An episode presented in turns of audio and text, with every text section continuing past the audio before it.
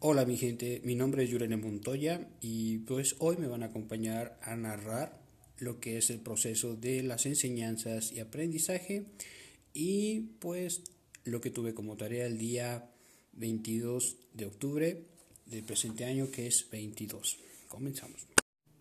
Mm, la modalidad de clase que tuvimos fue de forma en línea y los temas a tratar fue que, qué entendíamos por enseñanzas y lo que entendíamos por aprendizaje.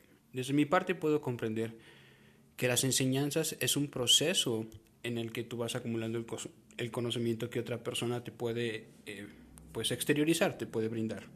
Mientras que el aprendizaje es un proceso sistemático en el que vas a aprender ciertos conceptos o habilidades. Y pues muchas gracias por haberme escuchado este muy muy pequeño paso y espero les guste. Hasta luego.